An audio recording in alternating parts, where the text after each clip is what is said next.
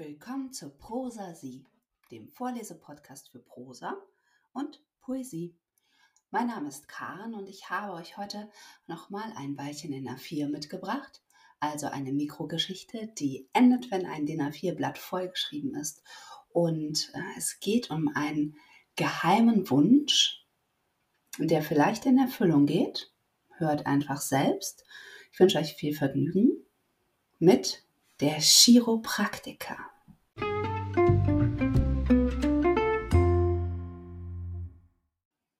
Es knackte hör- und spürbar in ihrer Nackenwirbelsäule.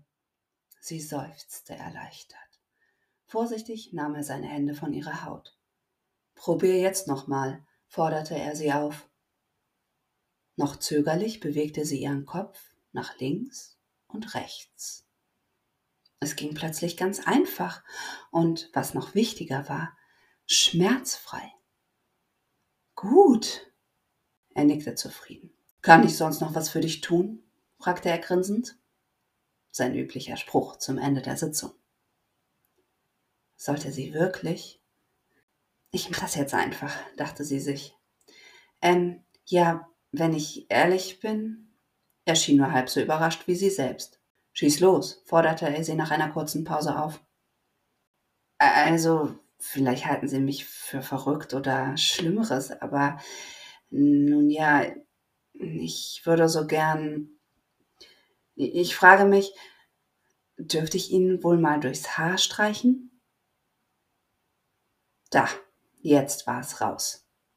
Er schaute sie an. Mein Haar? Äh, jetzt? Also einfach so? Fast bereute sie, dass sie gefragt hatte, nickte aber trotzdem tapfer weiter. Darüber muss ich kurz nachdenken.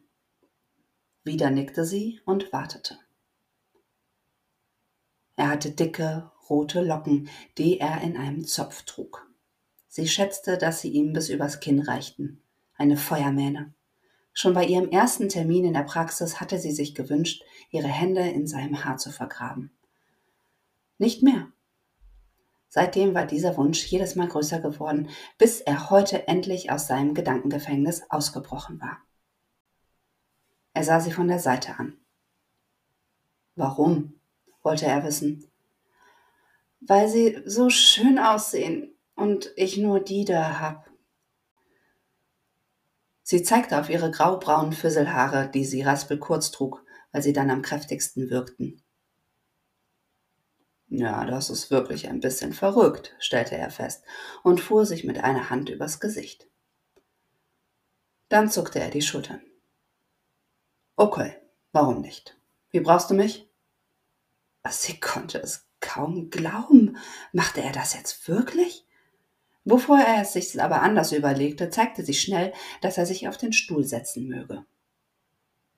Sie befreite behutsam sein Haar, stellte sich vor ihn und fuhr endlich, endlich mehrmals mit beiden Händen durch diese Locken dicht an der Kopfhaut entlang. Sie waren weich und warm und rochen nach ihm und ein wenig nach Duschgel und Sonne. Dann gab sie ihm das Zopfgummi zurück und sagte, Danke. Bis nächste Woche. Er nickte und machte sich mit zwei Handgriffen einen neuen Zopf. Ja, bis nächste Woche. Vollkommen ruhig und geerdet ging sie nach Hause.